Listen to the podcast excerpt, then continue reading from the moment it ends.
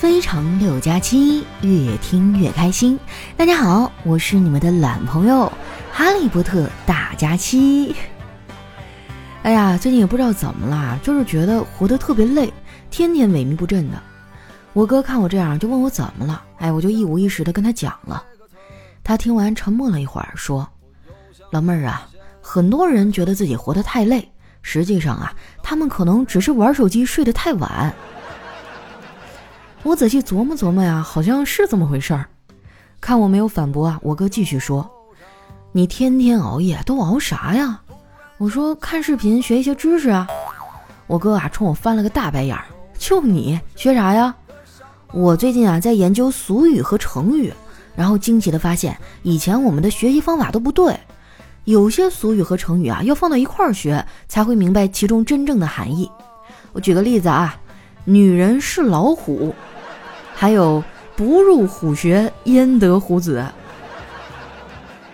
说完了，我还骄傲的拍了我哥一下，怎么样？我博学吧？我哥说：“老妹儿啊，你知道吗？很多事情你懂，别人不懂，并不是因为别人比你差，而是因为别人没你这么闲。”我觉得我哥说的不对，我这种状态才是正常人的状态呀。现在的社会啊，太内卷了。按照现在的节奏，每天必须睡八个小时的人，是不是会逐渐被社会淘汰呀？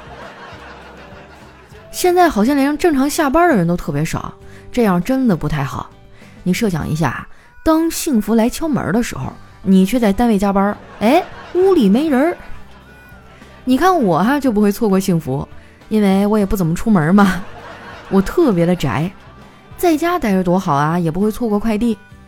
不得不说呀，在家等快递真的是一件很幸福的事儿。那句诗怎么说来着？哎，就是形容这种状态的啊，叫“一骑红尘妃子笑，无人知是快递来呀”。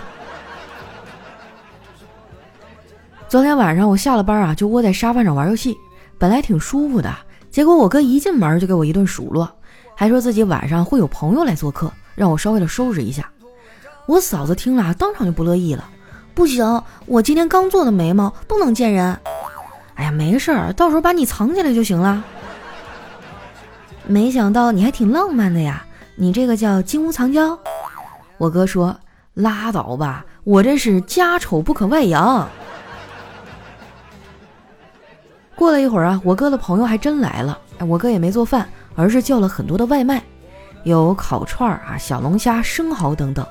我就特别喜欢吃生蚝。不过想想啊，生蚝也是挺惨的，他可能永远都想不到，他的保护壳啊，最后变成了装他的碗。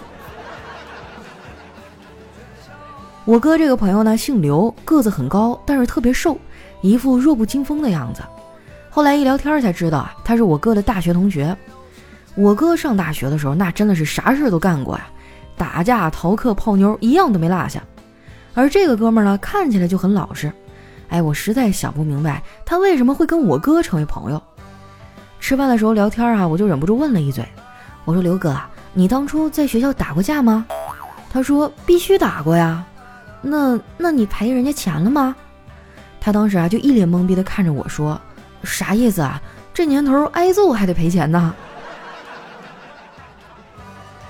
饭吃到一半啊，酒喝没了，刘哥主动说啊要下去买酒。回来的时候啊，居然满脸是血，这把我们给吓得啊，我都要当场报警了。刘哥赶紧制止我说：“没事儿，我就是流了点鼻血。哎呀，很久没有流鼻血了，上次流鼻血还是在高中盯着美女学姐看的时候。”我说：“那这次是因为什么呀？看到美女了？”不是，这次啊是盯着东北大哥看的时候。我哥听说自己兄弟被欺负了，抄起酒瓶子就往外走，非要找对方报仇。我说：“哥啊，你这老胳膊老腿的，别整这出了啊！”说啥呢？我正当壮年，好不好？毫不夸张地讲，我现在跟谁打架，不出五秒他就得跪在地上，掐着我的人中，求我不要死。看我哥也没当真啊，我们也就不再拉着他了。刘哥找了点纸巾啊，擦了擦鼻子。处理好鼻子啊，又开了一瓶酒。这次啊，走的是苦情路线了，一个劲儿的跟我哥哭诉婚姻的不幸。我哥说：“你媳妇儿不是挺好的吗？你怎么这么大怨气啊？”刘哥说：“他呀太矫情了，今年的结婚纪念日我给忘了，结果跟我吵了半个月，我现在都不想回家。我觉得这个事儿啊也不能全赖他媳妇儿，男人的记忆力啊真的很奇怪，各种纪念日他记不清楚，但是游戏里每个英雄的属性、技能、冷却时间，哎，他却能记得一清二楚。我哥喝了一口酒说：“你小子呀，就是身在福中不知福。”你还记得那小强吗？哎，咱一个班的，到现在都没找上媳妇儿呢。他爸妈天天催他，他都要疯了。去年清明节的时候，突然给我发消息，我跟他聊了一会儿，他又发了一通感慨，最后说呀，我也没啥想法了，就算现在就死，我也没啥遗憾，只不过希望我死以后啊，后人能给我捎个女朋友。我跟你说啊，我当时都被他的脑回路给折服了。我说大哥。你连女朋友都没有，哪儿来的后人呢？刘哥说：“其实吧，我俩也没啥大矛盾，主要是我妈，她总想让我们要二胎，她也不考虑一下我俩的实际情况，这一胎都快养不起了，还二胎。”我哥说：“老人都这样啊，不过呢，我爸好像还不错，最近会上网了，前两天还问我‘屌丝’是什么意思。”嘿，这好事儿啊，那你没跟叔叔解释一下吗？我哥说：“我解释了呀，我跟他说了几个你的事迹以后，老头就懂了。”那天啊，他们俩喝到后半夜两点多。第二天，我哥的胃病就犯了。果然啊，不作死就不会死。后来我哥疼的实在是厉害，就去医院挂了号。这个医生呢是个小老头儿。我哥一进去啊，他就问：“小伙子，你平时抽烟吗？”我哥说：“抽。”哎呀，那赶紧给我来一根儿。我这烟瘾犯了，你说这大夫啊也太不靠谱了。不过呢，这也从侧面说明我哥这病呢并没有什么大碍。医生啊真的是一秒就能让你情绪激动的人，他只需要说三句话就能让你感受到人生的波浪起伏。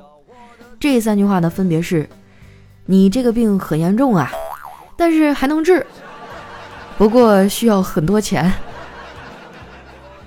短短三句话，一般人根本就承受不住。很多人都说啊，很羡慕我，啊说我每天嘻嘻哈哈的，没有忧愁。其实呢，这只是我的一个方面而已，我也有我的痛苦和烦恼啊。都说喜剧的内核是悲剧，我觉得啊，这个世界上根本就没有喜剧，只有两种悲剧，一种好笑，另外一种不好笑。好笑的呢，我都呈现给你们了，不好笑的就让我藏起来了。平时有啥烦心事儿啊，我也不会跟别人倾诉，一般呢都是去网上找个杠精怼一顿就好了。不过话说回来啊，互联网也挺神奇的，它好像为了这帮傻叉呢提供了一台扩音器，并且强迫我们所有人都得听。跟这些素未谋面的陌生人啊，我还会杠一杠，就当是发泄情绪了。但是如果要是朋友跟我抬杠，哎，我一般都不搭理。人生又不是辩论赛。与其想办法互相说服，哎，那还不如互相删除。这一点哈，丸子就做得很好，他从来都不跟别人抬杠。他发泄愤怒的方式啊，就是吃对方的零食。最近啊，他愤怒的有点太频繁了哈，所以整个人越来越胖。他自己啊，好像也意识到这一点，因为这个呢，整天闷闷不乐的。身为他的好朋友，我肯定不能坐视不管呐。说到这个啊，你们知道怎么去安慰一个胖子吗？很简单。哎，你只需要告诉他，你不需要减肥，你的人生已经很圆满了。反正我的高中老师啊，就是这么安慰我的。我那个时候呢，特别焦虑，我缓解压力的办法就是吃东西。到高三的时候啊，我一度胖到了一百六十多斤。这人呢，一旦吃的多了，就容易犯困，所以啊，我总是上着上着课就睡着了。老师把我拽到办公室啊，训了好几次。后来啊，他实在是没招了，就问我。赵佳琪，到底要怎么样你才能好好听课呀？我说老师，不如我们换一种授课的方式吧，比如说托梦。然后，哎，我爸就被叫到办公室了。从那以后啊，我就真的不在课堂上睡觉了。哎，我开始上课玩游戏了。一开始呢是借同学的游戏机玩，后来呢自己省吃俭用了一个多月，终于买了自己人生中第一台游戏机。结果刚买完第二天就被班主任给没收了。虽然游戏机被没收了，但是呢，这并不影响我玩。哎，不是我吹啊，你给我一根笔，我都能玩半天。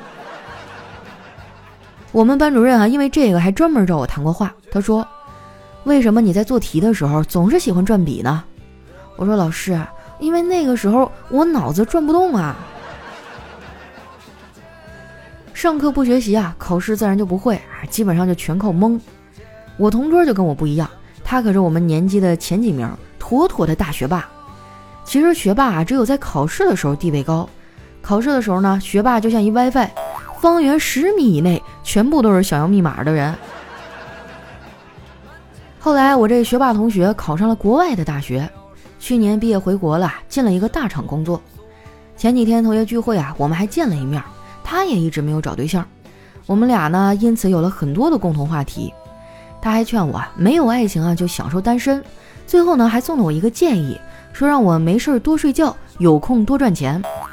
我觉得他这句话很有道理。但是眼瞅着就要过年了，赚钱的事儿明年再说吧。今年呢，可以先从省钱这件事入手。说到这个呀，我的新返利公众号弄好了，大家之前所有的订单啊，还有返利的金额都会同步到新号丸子幺五零上。哎，搜索方法很简单，打开微信，直接点击搜索栏，在搜索指定内容里呢，选择公众号，打出丸子一百五这几个字，啊，就是那个数字一百五啊，然后你再点击搜索。这样跳出来的第一个呢，就是可以帮你省钱的返利公众号了。一定要搜公众号啊，要不然你得找半天。赶紧关注起来，马上就要过年了，这花钱的地方那么多，能省一点是一点啊。关注完之后啊，最好把它置顶一下，因为现在的公众号太多了。像我们这种实用型的公众号，你就得单拎出来，要不然用的时候真找不着啊。平时还好，你说有活动要抢单的时候找不着就会干着急，多影响我们购物的心情啊，对不对？除了购物能省钱啊，像平时点外卖呀、打车呀、看电影、加油哈，都有相应的优惠券和返利。大家赶紧去关注一下丸子幺五零啊，就可以搜索到相应的优惠了。我喝光了家里所有的酒，也没让自己昏了头，在空荡的房间呼吸你残留的温柔。我后悔当初的歇斯底里，在和你分别的时候，我想说声抱歉。也谢谢你让我重返自由。一段音乐，欢迎回来，这里是喜马拉雅出品的《非常六加七》。喜欢我的朋友，记得关注我的新浪微博和公众微信，搜索“主播佳期”，是“佳期如梦”的佳期。那又到我们留言互动的时间了哈。首先这位呢叫 Maple 林，他说在广东人的眼里，广东以北都是北方。嘿，巧了，那在我们东北人眼里，东北以南全是南方。下一位呢叫干饭大侠，他说有一天啊，我打车就问那司机，大哥啊到机场还有多久啊？呃，还有很久呢，起码要多久啊？那司机愣了，说：“起码要更久。关键是马上不了高速，也进不了内环呢。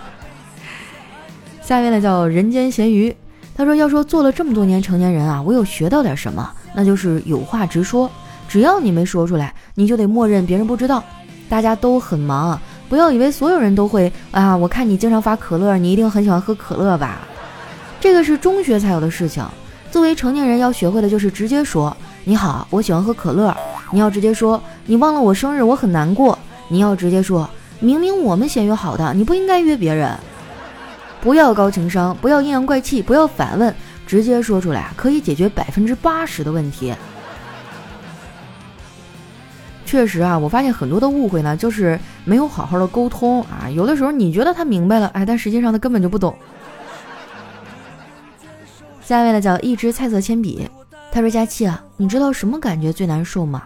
就是和好朋友诉说某种情境里别人的一些做法给自己造成的伤害的感觉，然后他满口说我懂你，我理解你，可是轮到我和他在相似的情境时，他和别人的做法却差不多，然后我的内心就很生气，很难受。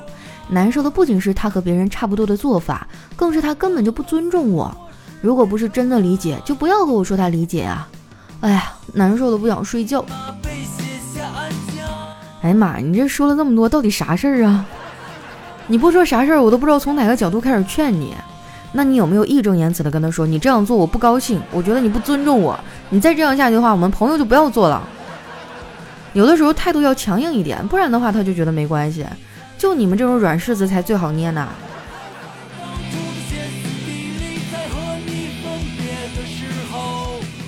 下一位呢叫有假期的虫虫路易斯。他说：“佳琪啊，老实跟你说，我跟我老婆从最初在房间里，然后呢到书房，也在大厅试过，还试过在厨房里、厕所里、杂物间里，甚至在车里也试过了。哎呀，你说小孩不认真学习，在什么地方他也学不进去啊！我呸！刚才我都老脸一红啊，我都在想，我要不要把这一段掐了，别播。”下一位呢叫佳期的少年，他说我们班啊有一个同学是平胸，我问他，假如你被流氓抓到了怎么办呀？他说我会脱掉上衣，然后对流氓说，哎，别别别别，都是自己人啊。下一位呢叫窗户外面有我，他说在公车上啊，一个男子清了清嗓子，还咳了几声，同车一大妈见状，赶紧上前关心道，哎，你是不是感觉喉咙有异物，咳不出来又咽不下去啊？这男子一脸难受的回答：“是啊，早上刷牙还恶心干呕。”大妈听了以后松了一口气：“哎呀，还好还好，你这是慢性咽炎，我还以为是我刚放的那个屁把你给熏坏了。你怎么不按套路出牌呢？我记得这个情景好像是一段广告词儿啊。”下一位呢叫快乐佳期如梦，他说：“一个下雨天啊，我在超市门前看到一个美女孤独的站在那儿。”于是呢，我就跑进了超市，买了两把伞。刚准备递给美女的时候，那个美女啊，对着超市里的男人说：“老公，还不可以回家呀？”那个男人笑着说：“再等一会儿，咱们家的伞啊，马上就要卖完了。”哎呀，城市套路深，我要回农村呢。下面呢，叫佳期的浓厚体毛。他说，一对夫妻啊，到野外旅游，突然碰到一只老虎，老公啊，义无反顾地走上去跟那老虎搏斗。最后呢，终于把这个老虎赶跑了。那老婆说：“你真是太勇敢了，那么大老虎，你居然一点都不怕。”老公说：“有什么好怕的呀？我和你这只母老虎生活在一起这么多年，难道是白混的？兄弟，你还活着吗？医院的 WiFi 快不快呀？”下一位呢叫不要开车，她说和一群闺蜜啊去聚餐。眼看就要迟到了，哎，我就叫男朋友送我去。半路上呢，车没电了，他就去找地方充电。然后呢，我就一个人去了。到了之后啊，闺蜜问我：“你不是找了一个男朋友吗？没一起来？”我说：“在充电。”然后闺蜜们啊就不怀好意的笑了，还问我在哪儿买的。哎呀，真的是，我也想问。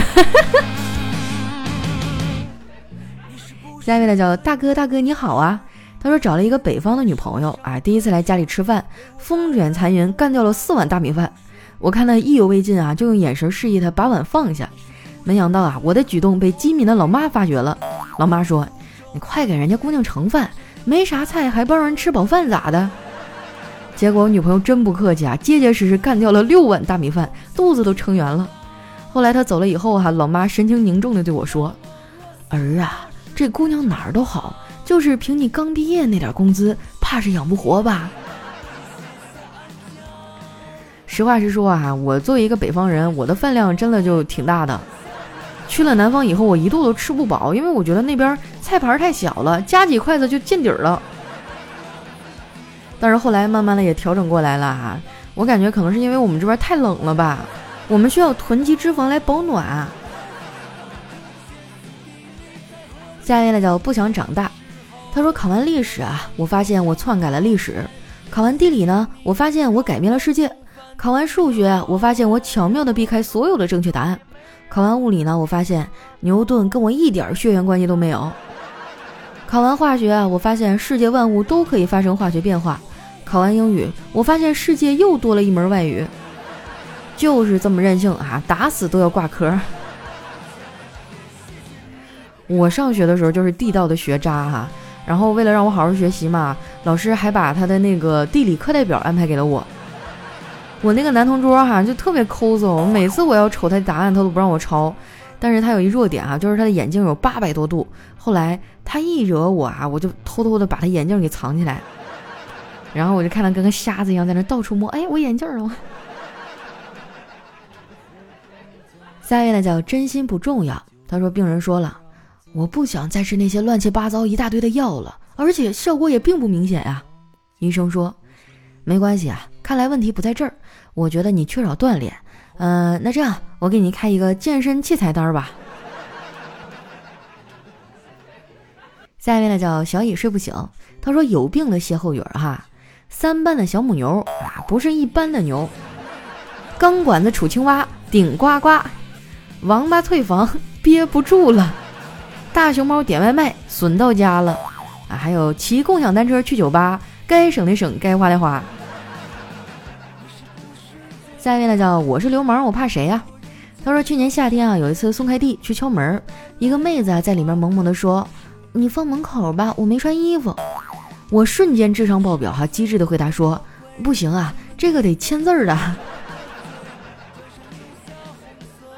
来看一下我们的最后一位啊，叫天涯海角追加期。他说我大学毕业啊，就去快递公司当起了快递小哥。这天啊，送快递的时候，我跟一客户吵了一架。那客户啊，身材壮实，挥起拳头就要揍我。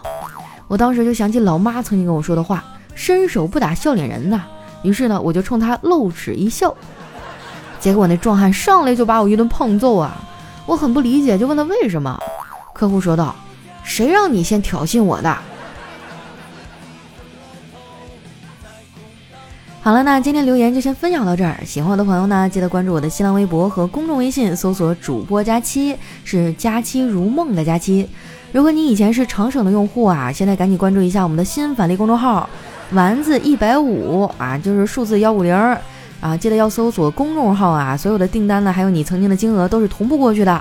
大家这过年了，该提现的提现，该买东西的买东西啊。那今天我们的节目就先到这儿啦，咱们下期再见。